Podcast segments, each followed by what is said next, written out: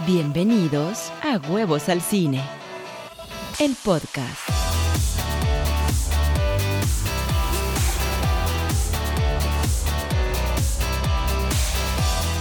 Hola, ¿cómo están? Bienvenidos a este podcast de Huevos al Cine. Un gusto que estén aquí conmigo. El día de hoy vamos a tener ciertas noticias. Vamos a platicar de las películas que se movieron ya a 2021. Vamos a seguir platicando del caso Johnny Depp, que ya lo corrieron de Fantastic Beasts and Where to Find Them. Y además vamos a tener varios reviews. Vamos a tener la película El Diablo a todas horas. Vamos a tener la película El Juicio de los Siete de Chicago. Y también el review del segundo episodio del Mandaloriano.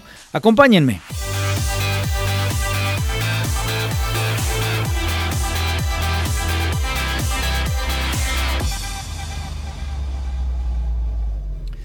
Oigan, ¿qué tal? ¿Cómo están? Espero que muy bien, espero que estén a salvo, que estén sanos. Hoy qué detalle les voy a platicar de mí. Les voy a platicar que soy una persona tremendamente repetitiva. Soy una persona que lleva patrones y no tanto por disciplina, sino porque cuando algo me gusta, lo incorporo y entonces entro en una especie de rutina eh, en donde yo mismo me digo, bueno, si me gusta hacer tal o cual cosa, pues ¿por qué cambiarlo? ¿Me explico? Entonces es muy común que llegue a los restaurantes y me digan, eh, lo mismo de siempre, en la misma mesa, viendo hacia el mismo lugar. Y de hecho, elijo mis restaurantes no tanto por, ay, como que se me antoja, si comida china, comida italiana, no, sino se me antoja tal platillo de tal restaurante. Entonces yo llego al restaurante a comer ese platillo que ya sé que ahí sirven y que me gusta mucho. Entonces es muy común que los meseros, que los dueños del restaurante, que el capitán o quien sea que ya me conoce me digan lo mismo de siempre, ¿verdad? Claro que sí, pásale por acá y me dan lo mismo. Soy una persona muy repetitiva, me he visto igual, me gustan los mismos colores, me compro, eh, no sé, un traje y me compro tres trajes iguales o me compro tres camisas iguales, digo, si ya me gustó, pues ya sé que se me va a echar a perder eventualmente, entonces me compro tres para que me dure, ¿no? En los mismos zapatos, nada más que le cambio a lo mejor el color azul al negro, pero tengo el mismo par de zapatos dos veces.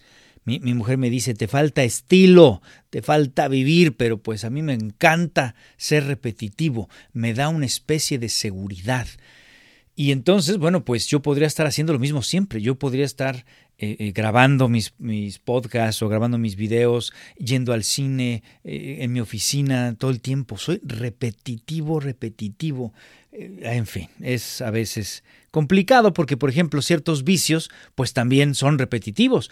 Por ejemplo, soy adicto a la azúcar y eso ya sería otro detalle para otra ocasión, pero brevemente te digo, al ser tan repetitivo y adicto al azúcar, entonces yo cada película me siento a comer eh, palomitas con M&M's y una Coca-Cola. Tú imagínate si veo al año por lo menos 100 películas, aunque aquí revisamos nada más unas 70, pero por lo, menos, por lo menos veo 100 películas, más otras tantas series de televisión, y cada vez que veo eso con M&M's, Coca-Cola y palomitas, pues te imaginarás que he echado un poco de panza. Entonces a veces eso de ser repetitivo, pues no es lo mejor. Oiga, muchísimas gracias por estar aquí conmigo escuchando este podcast. Les quiero dar, como siempre, mis redes sociales, rodolforribapalacio.com es el landing page. También me puedes visitar en el Facebook, Rodolfo Rivapalacio a la triste. Me puedes visitar en el Twitter o seguir en el Twitter, arroba Rodolfo el huevo. Y me puedes mandar cualquier tipo de correo a rodolfo arroba huevocartoon.com. Ahí estoy recibiendo y me encanta cada vez que me escriben, me han preguntado sobre cuestiones de, vocación, me preguntan, eh, por supuesto, algunas cosas eh, concretas de cine, pero inclusive hasta la hago de terapeuta por ahí. Así que pues les agradezco a todas las personas que me siguen eh, fervientemente. Hoy vamos a platicar de varias noticias. Vamos a comenzar con la sección de noticias. Fíjense que que corrieron a Johnny Depp finalmente de Fantastic Beasts and Where to Find Them. ¿Se acuerdan que la semana pasada decíamos, no, no creo que lo corran? Este, yo creo que Warner Brothers, bueno, pues va a tomar decisiones de otra manera porque no es Disney. Ah, pues antes cayó el hablador que un cojo y págate las que corren a Johnny Depp de Warner Brothers, diciendo, mira, esta es una franquicia familiar y pues por supuesto que en los junkets, las conferencias de prensa, pues ya sabemos cuáles van a ser las preguntas de los reporteros. Oiga, ¿usted por qué tiene a un wife beater? ¿Se acuerdan que la demanda fue precisamente porque un periódico inglés dijo hay suficiente evidencia para que este señor Johnny Depp es un wife beater, golpeador de esposas.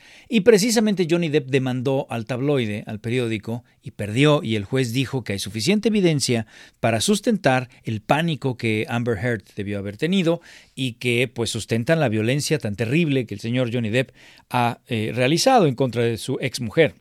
Pero yo pensaba que Warner Brothers se iba a esperar a el juicio en los Estados Unidos, ¿no? Porque acuérdate, aquí el juicio no es entre Amber Heard y Johnny Depp. Aquí Johnny Depp demandó al periódico por difamación, diciendo, oiga, no se ha comprobado nada, estoy en juicio con mi ex esposa y usted ya me está llamando wife beater. Pero en el momento que pierde el juicio, el juez echa unas máximas, ¿no? Empieza a decir, ¿saben qué? Si hay suficiente evidencia para, para que el periódico esté en lo correcto. Esto entonces provocó que Warner Brothers dijera no queremos más trabajar contigo, no queremos entrarle con esos problemas mediáticos y entonces para la tercera entrega de esta saga pues va a, a llegar otro actor, ¿no? Que por ahí inclusive ya estaban hablando del actor danés Matt Mikkelsen, ¿se acuerdan de este actor que salió en Doctor Strange? Él hizo el papel de Kaisilus ahí, el, digamos uno de los antagónicos. También salió en Hannibal, bueno, él es el mismo este, Hannibal. Em, vaya, ha tenido varias apariciones en, en, Casino Royale también salió. Es un buen actor, es un actor danés bastante interesante. Rogue One también salió, en fin. Este, y bueno, ya están hablando de este señor. Entonces, ¿cuál es el problema acá para Don Johnny Depp? Pues yo creo que va a tener que esperarse un buen tiempo antes de que su carrera vuelva a levantar. Fíjense, creo que el gran error que tuvo Johnny, Johnny Depp es haber demandado al periódico. ¿Qué más le daba lo que decía el periódico? ¿Qué más le daba? Caray, como si no estuviera acostumbrado a que los periódicos dijeran N cosas falsas. Hay, hay tabloides que viven de eso, de inventarse puras cosas falsas. Y el problema es que el momento que pierde el juicio, que a lo mejor eso no se lo esperaba, obviamente, el momento que pierde el juicio, entonces ya no es una cuestión de ella dijo, él dijo. Ah, ah. Ahora es una cuestión de el juez dijo. Uh, que la canción. Entonces, entonces ahora sí ya no, no hay para dónde hacerse. Por ejemplo, eh, Warner Brothers, HBO, no han dicho nada con la situación de Ezra Miller. No le dieron importancia. Oye, en el video se ve que Ezra se le fue encima a esta fan, aparentemente. Claro, el video solamente muestra esa parte. ¿Qué sucedió? ¿Qué es lo que está pasando? Pues habrá que eh, enterarse, habrá que investigar. Supongo que Ezra ha tenido que dar razón a los ejecutivos de Warner Brothers. No, oye, esto nos va a causar algún problema. No sé si hay una, una demanda legal de, de parte de la fan a Ezra Miller. No se sabe pero nadie ha dicho nada al respecto. Vaya, ni el mismo Ezra. Entonces, eh, bueno, es, no es lo mismo, acá eran una pareja, claramente hay una cuestión de abusos de los dos, ¿eh? creo que la misma chica Amber Heard también es medio violenta y demás, y solo ellos saben lo que ha sucedido, es una cosa de dos, que claramente se les salió de las manos, que claramente les apretó botones muy oscuros, digamos, y les sacó lo peor de sí mismos eh, en esta situación que pues es pública porque son figuras públicas, pero pues ni modo, ahora sí, ya no es ella dijo, él dijo, sino es el juez dijo y en consecuencia Warner Brothers toma acción. Oigan, se mueven otras películas, se movió Free Guy y Muerte en el Nilo, que estaban como muy seguras de Disney, están muy seguras ahora para diciembre, ya se fueron hasta el 2021 y por ahí me enteré que hay fuertes rumores que Warner Brothers ya tomó la decisión de mover para junio del siguiente año a Wonder Woman, aunque no lo han hecho oficial, pero que ya tomaron esa decisión, ni modo. Dateline anuncia que la serie de Boba Fett podría estar filmando la siguiente semana. Oiga, ustedes se, echaron la serie entera de Boba Fett, los guiones y la producción y demás, porque ya cuando vas a filmar es porque ya tienes todo preparado y se le echaron en secreto durante la pandemia. ¿Se acuerdan que por allá en febrero el entonces CEO de Disney, el señor Bob Iger, dijo, vamos a hacer series spin-off de El Mandalorian, ¿no? Del Mandaloriano. Oiga usted, pero nada más lo dijeron así como un comentario, pues no, ya estaban trabajando en la serie de Boba Fett, que por supuesto tenía que mantenerse en secreto porque si ya viste el capítulo 1, pues ya el spoiler ya se te fue, ya sabes que el señor Boba Fett está vivo y pues claramente con todas estas noticias, pues bueno, ahí viene la serie de Boba Fett, te imaginarás que está vivito y coleando. Y otra serie que también tienen como en secreto es la serie de, la serie de televisión The Peacemaker, este personaje del universo DC y que va a salir precisamente en Suicide Squad 2. Resulta que el señor James Gunn, director por cierto de Suicide Squad 2, eh, llegó a Canadá y cuando tú entras a ese país, ahora las reglas es que tienes que obligatoriamente estar en cuarentena por dos semanas. Entonces James Gunn tuiteó, gracias a los amigos de Xbox que me regalaron la siguiente consola y no había tenido tiempo de jugar, pero ahora sí, porque mientras estoy aquí en cuarentena en Canadá, pues voy a aprovechar y voy a jugar. Y estoy aquí porque, no dijo, y no había podido porque entre dos películas y una serie, pues no tenía tiempo, pero ya que estoy aquí para filmar la serie de Peacemaker, pues en esta cuarentena jugaré. Y entonces, pues la noticia fue de que, ah, perdón, ¿dónde está usted en Canadá? ¿Cómo? ¿Ya va a filmar? Ah, caray. ¿No? Entonces, otra serie que se aventaron ahí en secreto. Y está interesante, ¿no? Esa serie de The Peacemaker, que por cierto no se llama The Peacemaker, ¿eh? le pusieron como working title The Scriptures, las escrituras. A veces ponen este tipo de, títulos medio enredados o secretos, pues para que no te enteres, ¿no? Pero bueno, el señor James Gunn puso este tweet, pero bueno, ya está aquí en, Vancouver y parece que van a empezar a filmar de enero 18 hasta junio 18. Eh, eh, y bueno, pues ahí está, con el señor John Cena, Juan Cena. ahí está el señor John Cena este, siendo The Peacemaker. Y la serie de Witcher, que está haciendo su segunda temporada allá en Inglaterra, ha detenido sus filmaciones pues, porque ahora resulta que el crew tiene COVID. Cuatro casos de COVID, entonces antes de que le pegue al señor Henry Cavill, decidieron detener la filmación. Ni modo, a encuarentenarse. Este bicho no nos deja, no nos deja y sí está muy cabrera, así que pues hay que cuidarse. Cinemark como última noticia, Cinemark anuncia que está abierto a negociar con los eh, estudios eh, eh, nuevas estrategias película por película. ¿Se acuerdan que hemos anunciado que Universal y AMC, después de que tuvieron aquel problema por World's Trolls 2 World Tour, exacto, después de que tuvieron ahí problemas, hicieron un nuevo arreglo en donde AMC aceptaba que después de 17 días de estar en cartelera se fuera a los sistemas de streaming de Universal y Universal aceptaba darles una parte a AMC. Bueno, después de esa situación, pues son los únicos que tienen cines abiertos, AMC, y el único estudio que realmente está estrenando, Universal. Todos los demás están aventando sus películas al siguiente año y las otras cadenas de cine están cerrando. Entonces, Cinemark dice, yo también quiero jugar, entonces estoy dispuesto a, negociar película por película. Vamos a ver en qué acaba todo esto. Y vamos a pasar ahora a revisar algunas películas y series de televisión. Vamos a comenzar con el Mandalorian, el episodio 2. Este episodio está dirigido por Peyton Reed, que es el director de Ant-Man, y supongo que por eso puso una hormiga gigante ahí en la cantina de Moss Eisley, en esa escena.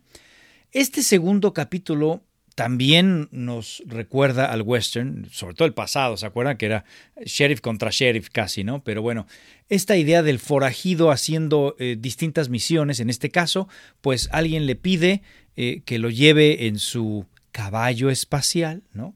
En su carroza espacial a través de un territorio inhóspito y que pues lo cuide o la cuida y de ahí el título El pasajero. Esto es una ópera espacial, es un western espacial totalmente, ¿no? Debo decirte que este segundo capítulo no me gustó mucho. Si bien tiene extraordinarios efectos, tenemos una, unas persecuciones padres en naves, el, ver a la nueva república, para los X-Wings y por ahí a uno de los actores que es de la serie de Kim's Convenience, que también está en Netflix, una serie canadiense, me, dio mucho gusto, pero a final de cuentas ya había visto este episodio N veces en N lugares, ¿no? Por ejemplo, pienso en Lord of the Rings, en donde tienen que cruzar por unas cuevas llenas de arañas. Y entonces pues caray, ya había visto este episodio. También el mismo Harry Potter tiene una situación similar. En fin, ya había visto este capítulo. Me pareció que no ofrece nada nuevo, ¿no? No me sorprendió en nada cuando de repente... Eh, un poco forzado llegan a este planeta de hielo, Dios mío. Solamente hay desierto o hielo en Star Wars. No podemos tener, bueno, es desierto, hielo, jungla. Desierto, hielo, jungla. O sea, ay, ¿por qué no presentamos un nuevo territorio, algo distinto. Pero bueno, llegan a un nuevo planeta que nada más les faltó decir que era hot, pero el, caso es que, eh, por supuesto, una vez más se la, arruina la nave. Otra cosa que hemos visto N veces, una vez más tiene que ponerse a, reparar el armatoste este, que digo, de verdad, una vez más vamos a ver a Mandalorian sacar su soldador galáctico y, y, soldar partes, porque es lo único que hacen, soldar partes. Tú imagínate cuando chocas o cuando se cae un helicóptero, ¿sí? ¿Tú lo puedes reparar así nada más? soldando partecitas, pues no, claramente es un daño mayor, me explico, que requiere de mucho tiempo y menos en un lugar inhóspito donde no tienes las partes apropiadas para reemplazarlas. Pero acá simplemente soldando, ya la nave va a volver a volar, cara, y eso no me gusta, es como muy cliché. Y bueno, insisto, llegan a estas cuevas, una vez más, el pasajero o el niño provocan eh, que algo suceda, se, internan en las cuevas, provocando que el Mandalorian diga, ¿dónde está? Ahí voy atrás. Y llegan a estos huevitos que no sé si pensaste en Alien, pero inmediatamente estos huevitos como que se abren igualito que en Alien y salen arañitas igualitas que en Alien. Entonces, mmm, oye, el diseño de la araña es, es diferente. Pues sí. Oye, la cueva es este de nieve. Pues sí, pero pues es una escena muy vista y se echan a correr en una escena francamente no tan bien realizada. En ningún momento sentí que estaban en peligro, en ningún momento sentí ñañaras, digamos, por tanta arañita. No, no sentí que, que estaban realmente luchando por su vida. ¿no? Sentía que, que podían fácilmente superarlo y sabía, además, era totalmente predecible que iban a, a salvarse de estas arañitas. Y entonces, cuando parece que todo está perdido, pues llegan los X-Wing, que resulta que, ¡oh, qué conveniencia! Revisamos tu log y entonces vimos que, pues sí, has sido medio forajido, que hiciste cosas malas, pero también hiciste cosas buenas. Y entonces hemos decidido nosotros ya perdonarte. Y cuando me diga mi jefe, oiga, ¿y, cuál fue el intruso que se fueron a perseguir a quién sabe qué sector? Ah, no, pues fueron forajido. Y a ver, ¿Y dónde está ese forajido? Aquí las reglas del planeta indica que usted tiene que traer a todo intruso. No, pues es de que revisamos su biografía, vimos su currículum y en el currículum, pues la neta es que estaba bueno, ¿no? Dijimos, no, este cuate es bien intencionado y pues lo dejamos ir. ¿What? ¿What? Me pareció absolutamente eh, conveniente, medio mal escrito. Me, me aburrió un poco con, el, con, el, con este capítulo. Oye, me gusta la iconografía, me gusta la realización, está muy bien dirigido desde el aspecto visual, movimientos de cámara, el sonido, está muy bonito todo, sí, pero nada nuevo me presentó, nada. Quizá lo único es que el amigo Baby Yoda pues anda comiendo los huevitos y eso me dio un poco de risa, pero de ahí en fuera, caray, me pareció que no caminó muy bien este episodio. En fin, vamos a dejarlo ahí. ¿A ti qué te pareció? Y vámonos ahora a el review de El juicio de los siete de Chicago. Esta película está escrita y dirigida por el señor Aaron Sorkin, que es un extraordinario escritor y que entre otros eh, créditos tiene The West Wing, una extraordinaria serie de televisión, A Few Good Men con Jack Nicholson y Tom Cruise, que es buenísima, tiene unas frases icónicas por ahí de You can handle the truth. ¿Se acuerdan? Bueno, también escribió Moneyball y también escribió Social Network, entre otras. Este es un gran escritor, tiene una capacidad extraordinaria, magnífica, de ligar momentos sociopolíticos con arcos de personajes, de ligar tesis y sobre todo diálogos muy atinados con el arco del personaje, ¿no? Frases memorables como la que comentaba de You can handle the truth de, de A Few Good Men se quedan a la posteridad como los famosos quotes de cine, ¿no? Y además él ha dicho varias veces, inclusive en sus cursos de guion, él dice que a él le gusta el guion como una sinfonía. Él ve una cierta musicalidad en el guion. Entonces a él le gusta que los personajes sean como una nota. Personaje A va a ser ta ta ta, personaje B va a ser po po po. Y entonces para él el diálogo tiene que sonar pa pa po po po po pa pa po po po po po po po po. Así, ¿me explico? Si llega, por ejemplo, un antagónico, él tiene que ser antisonante. Entonces, si están los otros en papá, el otro llega con va a romper esa armonía que tienen en los diálogos los otros dos personajes. Es un tipo entonces que tiene diálogos siempre veloces, que siempre tiene diálogos muy inteligentes y que permite un juego de palabras que solo se ven en sus películas y que además le imprime cierta velocidad a los mismos. Él hizo su debut como director con Molly's Game, esta película en la que protagonizó Jessica Chastain sobre el póker clandestino, muy interesante, y es muy buen director, pero creo que es mejor guionista. Este tipo de diálogo y este tipo de interacciones acá se pueden sentir perfecto, por ejemplo, en escenas donde Mark Rylance, que hace el abogado defensor, contra Frank Langella, que es quien hace el juez, se echan unos dimes y diretes espectaculares, espectaculares. Y ahí es donde ves la fortaleza del señor Aaron Sorkin, que ya tiene un Oscarito por ahí. En fin, el reparto de esta película es tremendo. Tenemos a Eddie Redmayne, que también tiene un Oscar, eh, Sacha Baron Cohen, que es un absoluto camaleón, y aquí pues hace una especie de, líder hippie de la época, Jeremy Strong, de la serie Succession, que hace el hijo mayor de Succession, no, el hijo, creo que es el segundo a bordo, sí, es el segundo hijo, pero brutal. Si no han visto Succession en HBO, se las recomiendo, es una gran serie. También sale John Caron Lynch, que es el villano de Zodiaco, también sale en un capítulo de Walking Dead. Joseph Gordon Levitt, el Robin de, Christopher Nolan, ¿se acuerdan de la tercera entrega de, Dark Knight Rises? El que termina como Robin es Joseph Gordon Levitt. Me gusta mucho este actor. Eh, Yaya Abdul Matin II aparece muy bien. Mark Rylance, como ya lo comentamos, el abogado defensor. Michael Keaton tiene un cameo, un par de cameos muy muy buenos. Y Frank Langella, que es el juez que para mí es el que mejor está y se lleva la película. La película está basada en hechos reales de algunos juicios que se hicieron para siete detenidos, de siete ocho detenidos. Ahí, ahí, ahí vas a ver por qué te digo siete ocho.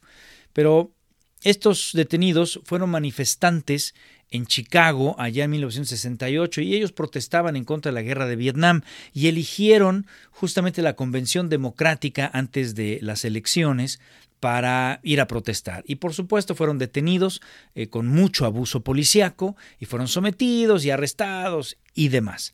Después, cuando sube Nixon a la presidencia, en este afán autoritarista que siempre tuvo y que muchos republicanos tienden a, buscar, pues entonces quiso hacer un ejemplo al detener a estas personas y condenarlos con la máxima pena posible para este tipo de crimen, que es como subversión o rebeldía social, no sé cómo se llama el crimen en sí, pero la figura les permite 10 años de prisión como máximo. Entonces lo que quería Nixon era meterlos al bote como de lugar para ejemplificar eh, de esta manera el que cómo iba a tratar Nixon a sus ciudadanos si no les gustaba lo que él estaba haciendo.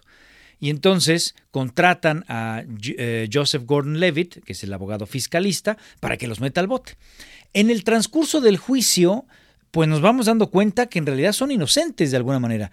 No son eh, eh, angelitos, o sea, sí estaban protestando, pero su protesta era pacífica y es la policía quien inicia la golpiza y provoca en consecuencia los disturbios, de alguna manera, provoca que, que, la gente corra, el pánico y entonces pues vienen los arrestos y, los golpes y demás.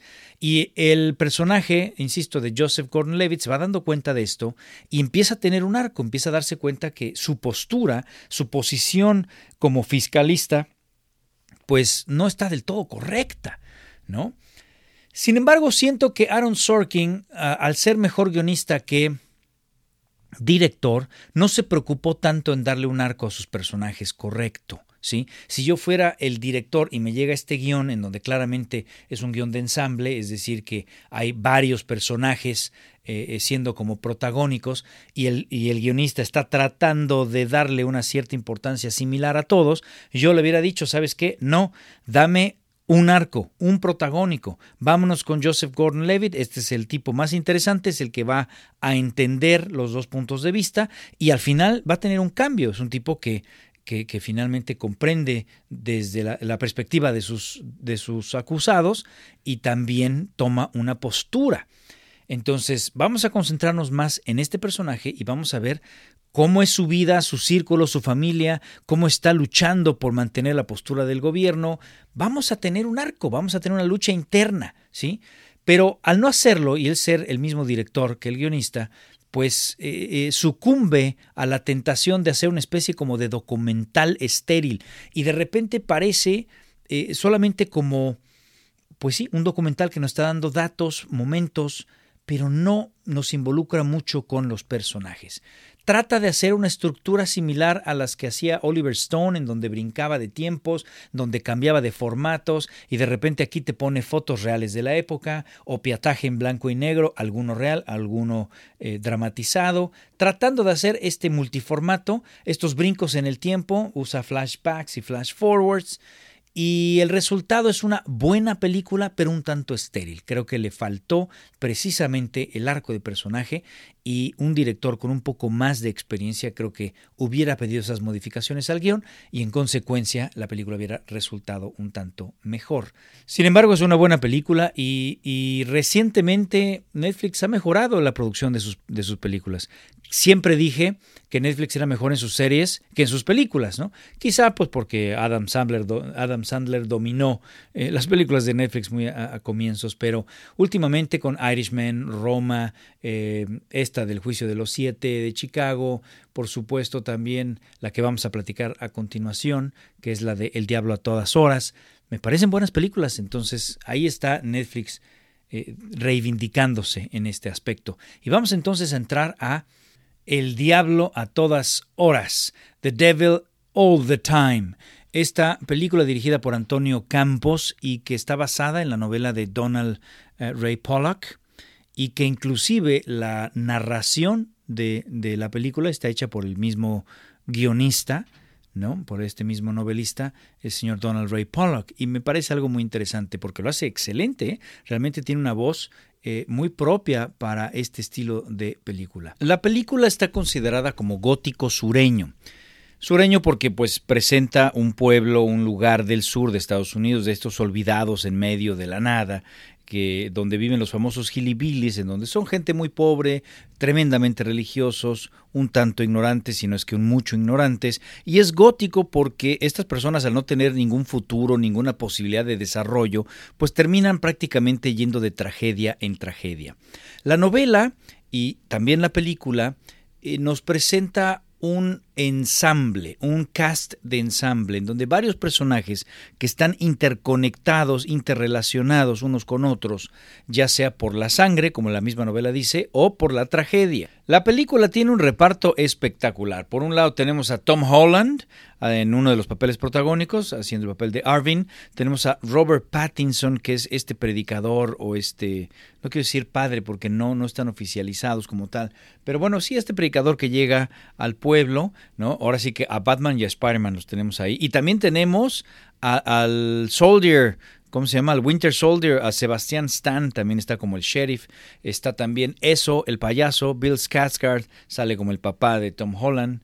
Em, en fin, tenemos un muy buen reparto. Harry Melling también aparece, que es muy buen actor y me gusta porque es muy único en su rostro. Está Jason Clark, en fin.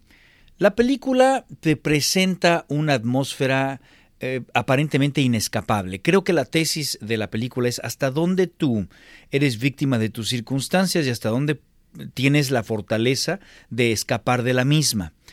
¿Qué es lo que tienes que hacer para poder escapar de estas circunstancias tan adversas? Todos los personajes están atrapados eh, por un lado por su ignorancia, por su religión, que aquí prácticamente la presentan como una cadena, una cadena que te impide el progreso, que te impide salir adelante, que además es un arma de manipulación de, de todos los personajes. Y por otro lado, pues atrapados porque parece un lugar sin ley, en donde si alguien comete un asesinato no hay quien te busque, no hay quien te investigue, en donde hasta el mismo sheriff está involucrado con pues unos gangsters y un bordel clandestino y demás. Pero mi punto es, todos los personajes en algún momento se enfrentan a una tragedia. Pareciera que el karma es algo de lo que no se pueden escapar. Hasta pareciera que heredan el karma de sus padres. La verdad es que es una muy interesante película, pero muy difícil de ver, porque ningún personaje es buena onda. Ningún personaje está sano de sus facultades mentales. Hay mucha locura, hay una exploración de ¿Qué sucede con el hombre cuando no está educado, cuando no tiene formas de, de, salir adelante, que no tiene trabajos o algo que lo inspire, que lo motive para crecer y que lo único que tienen pues es esta religión que los oprime, que los hace sentir culpables, que vaya, los mantiene en una cárcel mental espantosa. Tom Holland, siendo quizá el personaje más protagónico de todo este ensamble, pues él empieza a darse cuenta de estas situaciones, eh, ha perdido a todos, a su mamá, a su papá, a su media hermana, a todos, y en un momento él dice, caray, para poder escapar de este lugar, tengo que, que no nada más ser fuerte, sino inclusive cometer actos criminales en defensa propia hay una parte en la que él quiere salir del pueblo, va en su carro y se le descompone, casi como destino, casi como si, si Dios eh, no quisiera que estas personas salieran de este lugar o quizá no Dios, sino el diablo, no quisiera que se salieran de este lugar. ¿Y quién los, quién los recoge una vez que se les descompuso el pueblo? Un par de asesinos seriales que andan matando gente, levantando chicos para unas fotos eróticas y eventualmente los asesinan. Y, y le toca al pobre Tom Holland. Entonces, él tiene que luchar por su vida, él tiene que, que explicar al policía, que por supuesto tampoco le interesa ninguna explicación, tiene que defenderse del mismo predicador, etcétera. Es una situación como, como infernal de la cual el personaje quiere salir y para hacerlo tiene que estar dispuesto a tocar ese lado oscuro. Me parece que la narrativa eh, del locutor, que es, insisto, el mismo escritor, que nos va presentando a manera de un libro el monólogo interno del personaje es muy afortunada. Por lo general, cuando tú haces una adaptación de un libro a, a una película, te dicen el monólogo interno lo tienes que quitar. ¿A qué me refiero con el monólogo interno? Por lo general, cuando lees una novela, quizá el libro te dice, entonces Jaime comprendió que su vida estaba fuera del pueblo, sintió remordimiento por tal cosa, se dijo a sí mismo, eh, tienes que salir, tienes que luchar. ¿Sí? Eso es un monólogo interno que en la novela funciona perfecto, pero el momento que lo traduces a cine y estás en esa escena, pues no puedes escuchar esa voz, lo único que verías es el rostro del actor y pues tratando de actuar lo mejor posible esos esas emociones que eh, la novela presenta. Sin embargo, en esta ocasión, ese monólogo interno queda excelente porque no es ningún personaje, ¿eh? no es ningún personaje narrando desde el futuro o desde otra perspectiva. No, no, no. Esto es una narración omnisciente como si fuera un libro. Y no lo había visto de esta manera. La verdad es que funciona maravillosamente. Ahora, por otro lado, vale mucho la pena el recapacitar sobre hasta dónde la religión es un instrumento que te aprisiona, por un lado, en tu propia mente, en donde crees que todo es pecado, en donde te juzgas a ti mismo de lo que piensas, haces, dices, no haces, piensas y no dices, y hasta dónde vivimos de alguna manera encarcelados en esta propia mente eh, por eh, eh, todo esto que nos ha dicho la religión. ¿no? Eso es una interesante crítica. Pero por otro lado, como mero instrumento de dominación de los demás, como el sacerdote, el preacher, pues, eh, en su afán de sacar ventaja de alguien más, pues utiliza la palabra de Dios y demás pues, para abusar de una persona. El otro predicador, pues se vuelve totalmente loco y cree que Dios le está hablando y le está diciendo, ¿sabes qué? Vas a resucitar a alguien, pero primero tienes que matarla. Entonces, obviamente no resucita a nadie, pero sí la mata. Entonces, estamos viendo eh, esta exploración en donde la religión es casi equiparada con la locura. Esto es una crítica muy fuerte a la religión y que vale la pena eh, explorar, ¿me explico? ¿Hasta dónde realmente?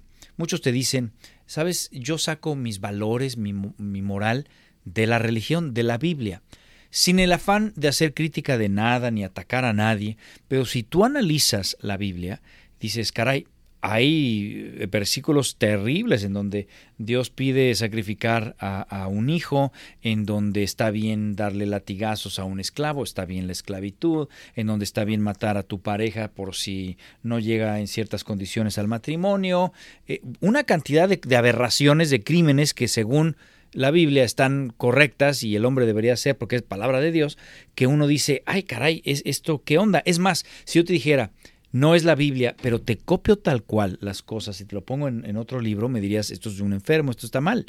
Sin embargo, cuando yo le he preguntado a los sacerdotes, eh, oiga, ¿qué opina de estos versículos? Me dicen, son metáforas, eran otros tiempos, tenían que hablar de esta manera más dura. Ok, ok, lo, lo acepto, pero sí hay que cuestionar hasta dónde la religión nos ha servido como instrumento para dominar a los demás, para eh, abusar de los demás o inclusive para justificar el asesinato o la locura.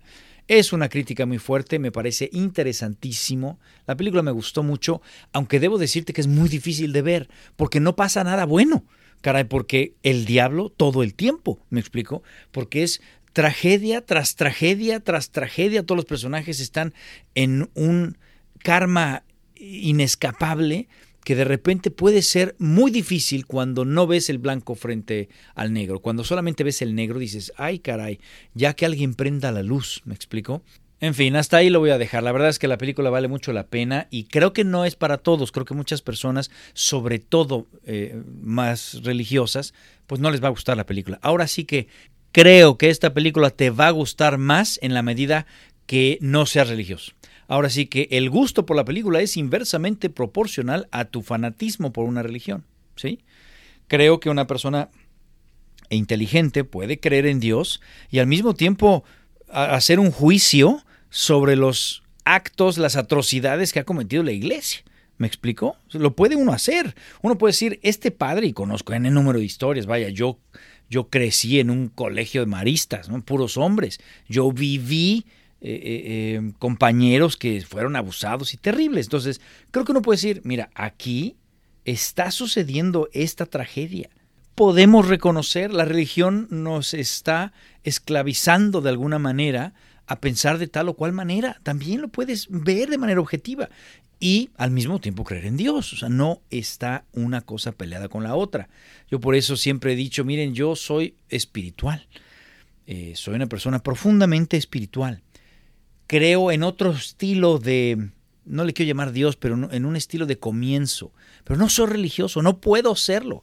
Iba yo a ser sacerdote, ¿eh? yo debo confesar que en algún momento, cuando estudié precisamente en esta escuela de maristas, pues yo iba a ser sacerdote y yo estaba feliz y yo quería hacerlo, pero después de seis años de estar en estas escuelas maristas, puros hombres, y darme cuenta de muchos abusos y darme cuenta de estas contradicciones bíblicas, porque estudiamos dos horas de moral al día, imagínate, pues hice muchas preguntas, eh, los padres me castigaban mucho por, por preguntar, por siquiera pensar. Ahí fue cuando dije, ok, creo en algún tipo de Dios, en algún tipo de creación, soy espiritual, creo en el bien de las personas, creo en el, en el karma dharma, digamos, en, que si haces las cosas buenas te van a regresar y si haces las cosas malas también. Creo en, dar lo mejor de ti a las otras personas, pero no puedo creer en la religión como tal, porque veo las atrocidades tan malévolas que cualquier religión que gustes y mandes, pues eh, en un mal uso de la misma, pues ha llegado a hacer, ¿me explico?